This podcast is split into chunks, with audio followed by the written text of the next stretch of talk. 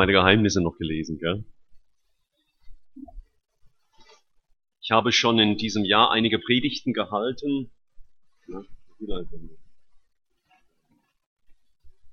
Ich habe in diesem Jahr schon eine Predigt, einige Predigten gehalten mit dem Obertitel Lebendige Menschen, brennende Gemeinden. Vielleicht wird das auch bald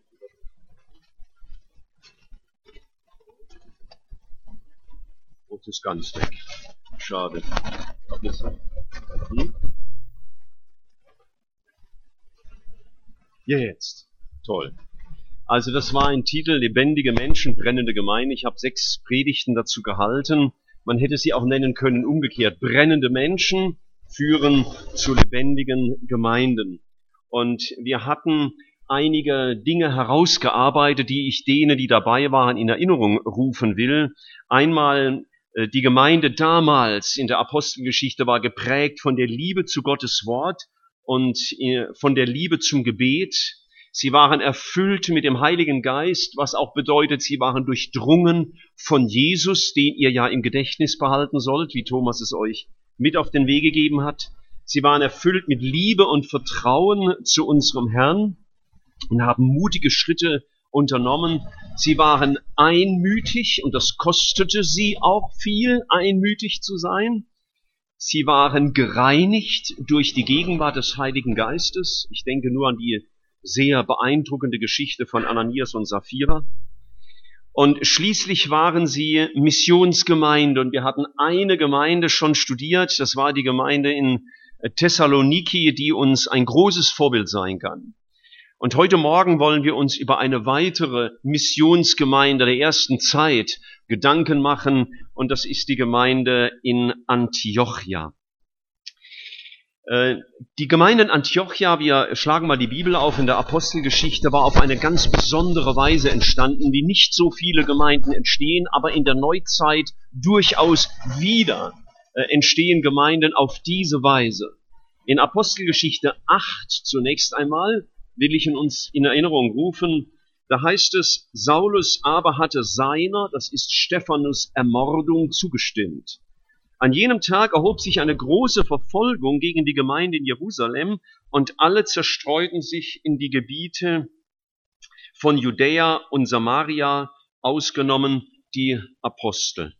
Und gottesfürchtige Männer begruben den Stephanus und veranstalteten eine große Trauer um ihn, Saulus aber verwüstete die Gemeinde, drang überall in die Häuser, schleppte Männer und Frauen fort und brachte sie ins Gefängnis. Diejenigen nun, die zerstreut worden waren, zogen umher und verkündigten das Wort des Evangeliums.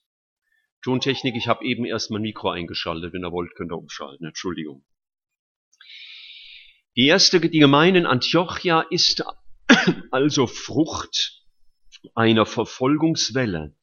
Die Gemeinde Jesu hatte den Auftrag gehabt, das Evangelium zu verkündigen in Jerusalem, in Judäa, in Samaria und bis an die Enden der Erde. Und Gott half ihnen gewissermaßen nach durch eine Verfolgungswelle, die sie zerstreut hat, und zwar ziemlich weit.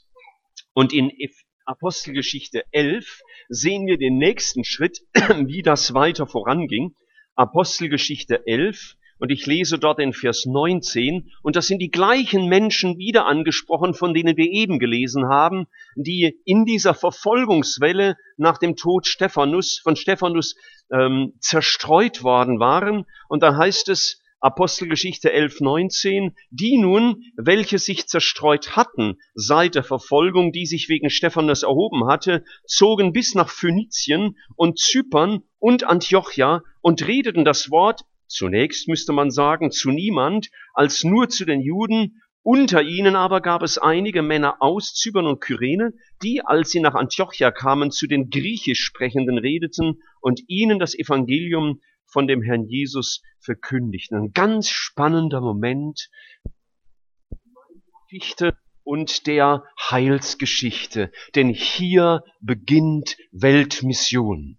Der Türöffner war der Petrus gewesen, Kapitel 10. Er war immer der, der den ersten Schritt tat bei den Juden, bei den Samaritern, jetzt auch bei den Heiden. Aber jetzt hier beginnt so richtig Weltmission. Und das ist für jemand, der missionsinteressiert ist, immer ein ganz spannender Moment. Zum ersten Mal werden Heiden evangelisiert. Und das war in Phönizien, dem heutigen Libanon. Übrigens die Gläubigen in Libanon, die Christen dort nennen sich bis heute Phönizier, weil sich beziehen auf diese Zeit, als damals in Phönizien das Evangelium verkündigt worden war. Vielen Dank. Zweitens wurde die erste Insel evangelisiert, das war Zypern. Und dann eben die Stadt Antiochien. Antiochien war eine damals sehr bekannte Stadt, die drittgrößte Stadt im Römischen Reich, eine ganz entscheidende Stadt für die Römer. Sie heißt heute Antakya und liegt in der Türkei, da wo das Mittelmeer so die Ecke macht, von der Türkei runter Richtung Syrien, da zieht sich noch ein Stückchen Türkei in den Süden und da liegt Antakya ganz in der Nähe der Grenze zu Syrien, auf der gleichen Höhe von Aleppo, was uns jetzt bekannt ist durch die Schwierigkeiten, die wir aus Syrien kennen. Und diese Menschen, die dorthin gezogen waren, um das Evangelium zu predigen, gingen unter wesentlich unangenehmeren Voraussetzungen nach Antiochien, wie Jakob und Magda jetzt nach Freimersheim gehen. Also ihr seid hier nicht vertrieben worden, von uns jedenfalls nicht, ja. Ähm, aber sie waren Menschen, und da möchte ich uns auf einiges hinweisen, die zum Teil Jesus noch gesehen hatten. Denn wir sind jetzt im Jahr etwa 45 nach Christus. Man weiß nicht ganz genau, wann ist Jesus wirklich gestorben, aber ungefähr ums Jahr 33. Das heißt, wir sind nur zwölf Jahre nach der Himmelfahrt und da werden noch manche dabei gewesen sein, die die Zeit von Jesus auf der Erde miterlebt hatten, Zweitens waren sie Menschen, die Erweckung in Jerusalem erlebt hatten, diese großen Bekehrungswellen mit all den heiligen Momenten, die damit auch zusammenhingen. Und schließlich hatten sie Verfolgung erlebt. Und diese drei Kriterien waren wichtig, um sie brauchbar zu machen als Werkzeuge für Antiochia. Die Begegnung mit Jesus, die Erweckung, die sie erlebt hatten und die Verfolgung. Und wir könnten überlegen, gilt das auch für Jakob und Magda und gilt das für den Jonathan und für den Johannes und die Monika genauso, um uns fruchtbar zu machen. Aber damals waren Menschen dabei, die hatten Jesus noch gesehen. Und ich wünsche uns allen, dass wir Jesus begegnen. Du kannst kein fruchtbares Leben führen für den Bau der Gemeinde Jesu, wenn du nicht immer neu Jesus begegnest. Nicht leibhaftig, wie es die Jünger damals waren, aber dass du im Wort Gottes und im Gebet eine Begegnung mit Jesus hast. Und das wünsche ich natürlich auch den Haddix, dass das ganz, ganz oben steht. Begegnung mit Jesus. Zweitens, sie, das haben wir gesehen, sie hatten Erweckung miterlebt. Nun, eine Erweckungswelle, wie sie damals war, haben Jakob und Magda hier nicht miterlebt in Stuttgart. Aber was wir brauchen, ist erweckliches Leben. Ist ein Leben, das brennt für Jesus. Das ist ja auch der Titel dieser Predigtreihe. Lebendige Menschen, brennende Gemeinden oder brennende Menschen, lebendige Gemeinden. Ich wünsche uns, dass uns das immer neu so geht wie den Jüngern damals, die Jesus so überraschend begegnet sind auf dem Weg nach Emmaus, wo sie sagten, brannte nicht unser Herz in uns. Lasst uns darum immer wieder neu beten, dass wir erweckte Herzen haben. Herzen, die geprägt und durchdrungen sind von Jesus. Nicht weniger darf unser Anspruch sein.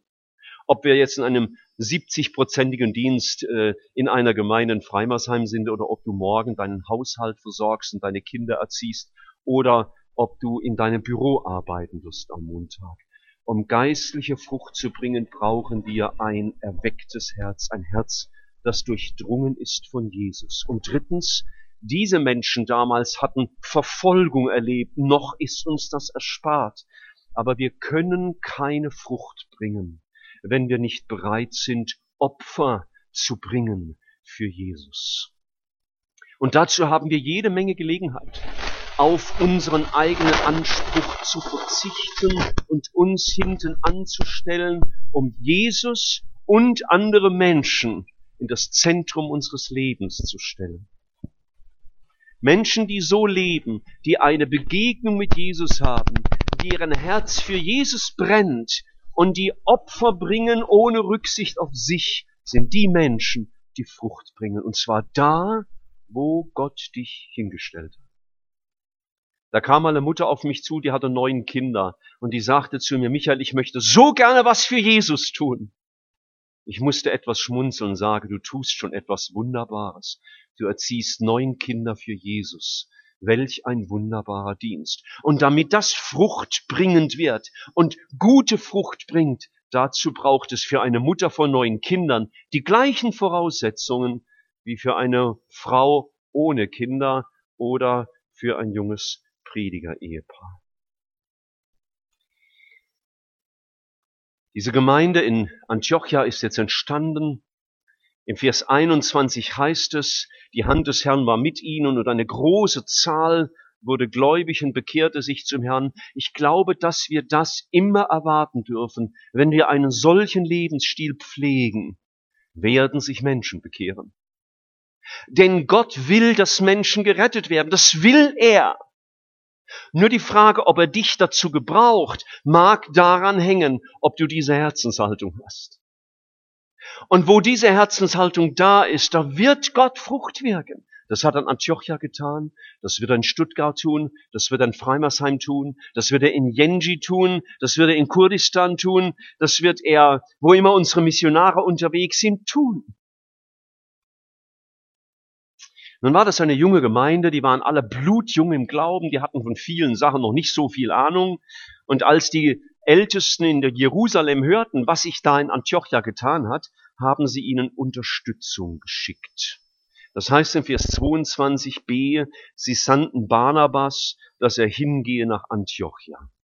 Und ich habe ein bisschen nachgedacht über den Barnabas Jakob.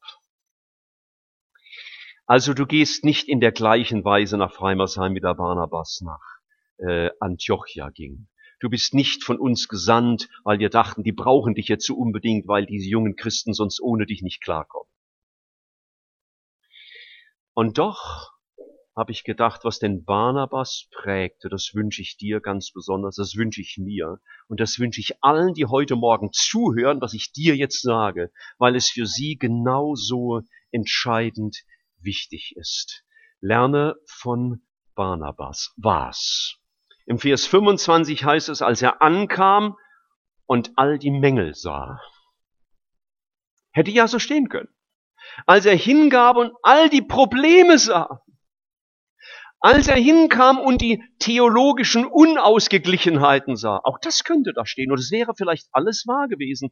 Aber da steht was anderes. Er kam hin und sah die Gnade Gottes. Ich glaube, das ist immer wieder neu wichtig und ich will mich darin immer üben, die Gnade Gottes zu sehen. Und es ist für mich eine wunderschöne Übung, immer wieder neu all das zu sehen, was die Gnade Gottes im Leben einzelner Menschen tut. Und für euch beide wird das wichtig sein, Augen und Ohren aufzusperren in den nächsten Monaten, um die Gnade Gottes in Freimersheim zu sehen. All die Wunder, die Gott getan hat an Menschen, die sich bekehrt haben, an Menschen, die gewachsen sind im Glauben, Menschen, die Gehorsamsschritte getan haben, auch wenn es sie viel gekostet hat. Menschen zu beobachten, die voll Glauben Schritte nach vorne tun und Jesus vertrauen.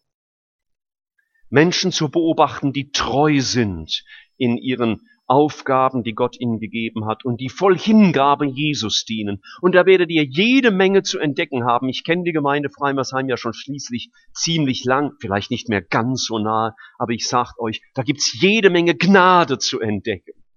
Das wird euch freuen, das wird euch auferbauen und ganz viel Mut geben. Und die Gemeinde Freimersheim wird vielleicht das Gleiche tun. Vielleicht werden sie die Gnade Gottes auch bei Magda und Jakob sehen, was die Gnade Gottes an ihnen und aus ihnen gemacht hat in seiner Barmherzigkeit.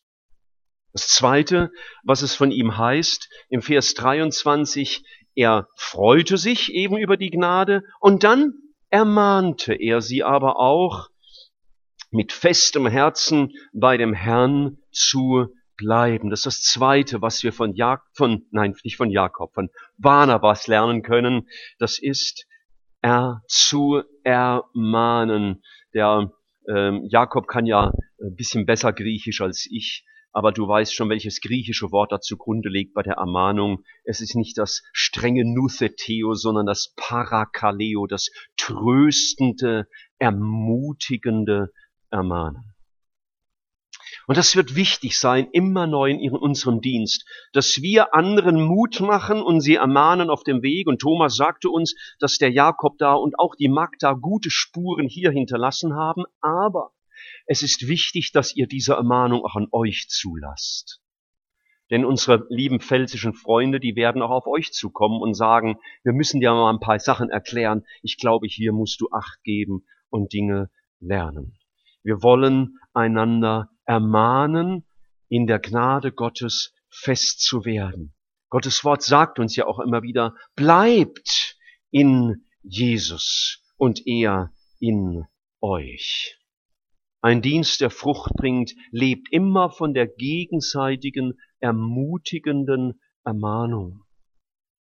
Und wenn ihr Menschen seid, die die Gnade Gottes in Freimersheim entdeckt und dann Einzelnen zur Seite steht, die ihr ähm, parakletisch ermahnen und ermutigen dürft, dann wird euer Dienst Frucht bringen können. Und dann heißt es weiter im Vers 24, das ist jetzt dem Jakob vielleicht ein bisschen peinlich, wenn ich das auf ihn beziehe, da heißt es, denn er war ein guter Mann. Die Pfälzer haben mich auch gefragt, was ist der Jakob für einer? Ich weiß nicht meine Wortwahl mehr genau, aber ganz sicher habe ich gesagt, ein guter Mann und eine gute Frau. Das heißt auch dieses Wort gut, das hier ähm, im Deutschen so wiedergegeben ist, Sinne von brauchbar und tüchtig. Man kann sie brauchen. Denn jemand hat vorhin gesagt, wenn wir sie hier nicht vermissen würden, dann würdet ihr uns leid tun. Wenn wir euch jemand schicken würden, den wir sowieso schon gerne lang losgeworden wären, dann hätten wir nur ein Problem verschoben. Ein brauchbarer, tüchtiger Mann. Und wir beten, beten darum, dass Gott, Gott euch, äh, Jakob und Magda, dass er uns hier, denen, die in eure Fußstapfen treten, euch in Freimersheim, die jetzt lernt, mit einem Prediger zusammenzuarbeiten, dass ihr miteinander mit den Gaben Gottes beschenkt werden, wie es hier heißt, er war ein guter Mann und voll heiligen Geistes und Glauben.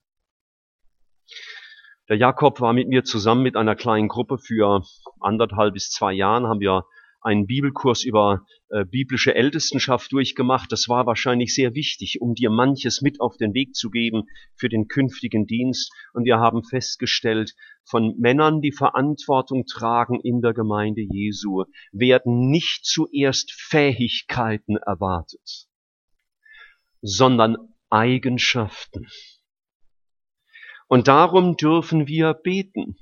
Für Jakob, für Magda, für uns, lass uns Menschen sein, voll Heiligen Geistes.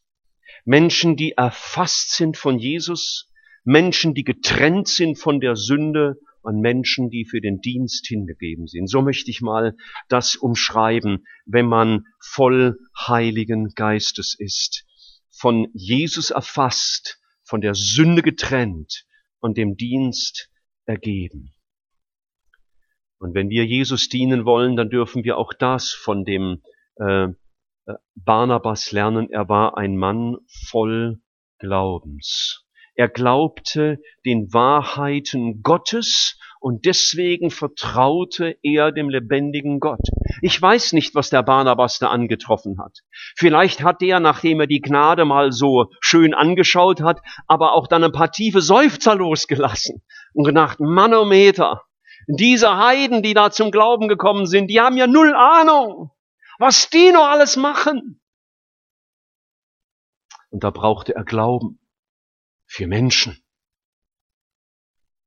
Dass Gott aus ihnen Großes tun kann, dass Gott sie verändern kann. Wir brauchen, wenn wir Jesus dienen wollen, diesen kindlichen Glauben, Herr, ich kann es nicht und ich kann auch von Menschen nicht erwarten, dass sie sich ändern, aber ich kann von dir erwarten, dass du Menschen änderst. Und so wie wir Glauben brauchen für uns selbst, so dürfen wir ihn haben für andere Menschen.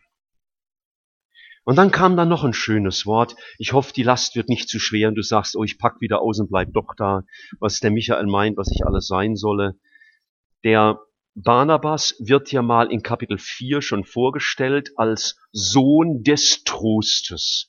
Und das möchte ich dich auch, möchte ich dir auch äh, für dich erbitten, dass du ein Sohn des Trostes bist dass du einmal, heißt das, selber immer wieder neu getröstet wirst. Vielleicht brauchst du, nachdem du mit der Gnade und so und der Freude das alles durch hast und dann auch manche Realitäten siehst, bei dir, Begrenzungen in dir, Schwächen in dir, Nöte in dir, Unmöglichkeiten in dir und dann die lieben Felser angeguckt hast und da das, naja, nicht nur ihre Sprache ist schwer verständlich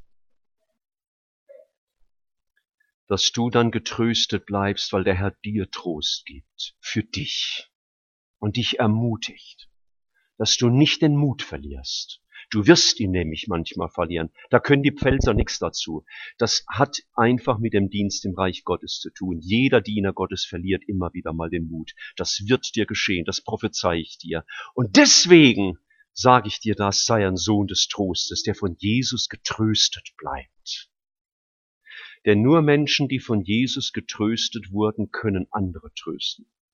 Wer nicht an seine Grenzen stieß, kann anderen keinen Mut machen, die an ihren Grenzen sind. Wer nicht sein eigenes Versagen durchgekostet hat, kann anderen keinen Mut machen, die in ihrem Versagen am Boden liegen geblieben sind. Möge Gott dir einen Blick für Menschen geben, wie es Barnabas hatte. Und das heißt ja schon im nächsten Vers 25, Barnabas zog aus nach Tarsus, um Saulus aufzusuchen. Vielleicht musst du nur nach Hochstadt fahren, um einen zu finden, den du wieder erbauen musst, den du in die Gemeinschaft der Heiligen zurückziehen darfst. Vielleicht gibt dir Gott auch einen Blick für einen, den du fördern und ermutigen kannst, dass er mit dir gemeinsam dient. Ich bin gespannt was Gott alles deutlich macht. Barnabas war ein Sohn des Trostes, einer, der mit Gottes Möglichkeiten rechnete und deswegen den Mut nie verlor, mit Menschen zu arbeiten. Und dann kommen ganz spannende Schritte. Man denkt, naja, jetzt ist der Saulus da, ist der Barnabas da, super Team. Und dann denken wir, jetzt sind bestimmt mal zehn Jahre ins Land gegangen, dass die Gemeinde mal so fest wurde, gelehrt wurde in allen Weisheiten und viele Seminare besucht hat und, und Gemeindebibelschule und Bibelstudienwochen. Und das dauert alles so ein paar Jahre. Das sind ja neu bekehrte Leute gewesen. Die kamen voll aus der Welt, aus einem Heidentum, das von Gott keine Ahnung hatte. So Leute musst du dir mal vorstellen. Und dann denkst du so im Hinterkopf, ja irgendwann, das hat der Michael erwähnt, das hatten sie in der Bibelstunde, dass die Missionare ausgesandt haben. Und dann könnte man denken, wie lange hat das wohl gebraucht von der Gründung der Gemeinde bis dahin, dass sie die ersten Missionare aussandte. Also ich hätte gesagt, Leute, jetzt sagen wir mal zehn Jahre. Und wenn ihr dann euch gut entwickelt habt, können wir über sowas mal nachdenken. Aber Gott hat schon immer eine ganz eigenartige Zeitrechnung für uns Menschen. Es heißt nämlich, im Vers ähm, 26, als er ihn gefunden hatte, brachte er ihn nach Antiochia. Es begab sich aber, dass sie ein ganzes Jahr in der Gemeinde blieben. Dann bricht der Bericht ab, es wird was berichtet von Petrus und die Geschichte wird wieder aufgegriffen im Kapitel 13, wo es dann heißt im Vers äh, 1, in Antiochia waren in der Gemeinde einige Propheten und Lehrer, nämlich erster Barnabas, der letztgenannte Saulus. Und im Vers 2 heißt es, als sie nun dem Herrn dienten und fasteten, sprach der Heilige Geist, sondert mir aus Barnabas und Saulus zu dem Werk, zu dem ich sie berufen habe. Diese Gemeinde tut wichtige Schritte für die Weltmission, eine blutjunge Gemeinde. Wenn die damals zu mir gekommen wären, hätten gesagt, Michael, wir beschäftigen uns gerade damit, den ersten Missionar auszusenden, hätte ich sie gedämpft. Ich hätte gesagt, jetzt mach mal langsam, wird mal nicht größenwahnsinnig und seid mir schön bescheiden, aber Gott geht dieses Wagnis ein. Die Gemeinde in Freimersheim ist älter als ein Jahr. 1969 habe ich gehört, zehn Jahre jünger wie ich, kann ich schnell ausrechnen. 44 Jahre besteht ihr schon. Ihr habt schon mal einen Missionar ausgesandt, meinen lieben Freund Werner Köhler, der kommt ja aus dieser Gemeinde. Für die, die das nicht wissen, wir lassen euch jetzt gehen, so wie es da steht. Gott hat das so bestimmt. Wir freuen uns über Gottes Führung. Wir lassen euch mit Freuden, Tränen gehen. Und ich werde jetzt beten. Was? Herr, jetzt ist auch mal genug. Jetzt hast du erst die Daniela Fleischer in den letzten Jahren geschickt und dann hast du den Willi und der Natascha geschickt und dann haben wir sowieso schon einige Missionare ausgesandt. Demnächst wollen Diegels von hier, kaum haben wir sie zurück, nach Nürtingen weitergehen. Jetzt haben wir Hattix hergegeben, Herr. Jetzt reicht das aber mal. Sucht ihr mal woanders Mitarbeiter. Das könnte ein Gebet sein. Ich würde mich zu Tode fürchten, sowas zu beten. Nein. Dieser Tag heute motiviert mich, das zu beten, was in Matthäus 9 steht. Bittet den Herrn der Ernte, dass er schön alle bei uns lässt. Nein, dass er Arbeiter sendet in die Ernte. Sie waren durch den Heiligen Geist geleitet, steht im Vers 2, dass sie diese beiden aussondern sollten. Wir als Stuttgarter wollen beten, dass Gott in diesem Sinne Hattigs Nachfolger gibt, dass Gott wieder andere beruft aus unserer Mitte, die er anderswo einsetzen soll, wo er sie dringender braucht, wie hier. Und ich auf jeden Fall werde beten für Freimersheim. Denn in der Bibel steht, geben ist seliger als nehmen. Und deswegen nehmt ihr jetzt äh, Jakob und Magda auf und wehe, ihr geht nicht gut mit ihnen um. Dann besuchen wir euch aber alle zusammen, damit das Autorität hat. Aber ich bete, dass die Gemeinde Freimersheim Missionare sendet. Sie andere erkennt durch den Heiligen Geist, die Gott vorbereitet hat und die gesandt werden. Vielleicht wird das auch etwas sein, was Gott dir aufs Herz legt, Jakob, zusammen mit den anderen Brüdern. Habt diesen Weitblick und lasst uns als Gemeinde diesen Weitblick haben. Denn so lange wie Jesus nicht wiedergekommen ist, hat er uns gesandt, das Evangelium zu verkündigen und Menschen zu senden.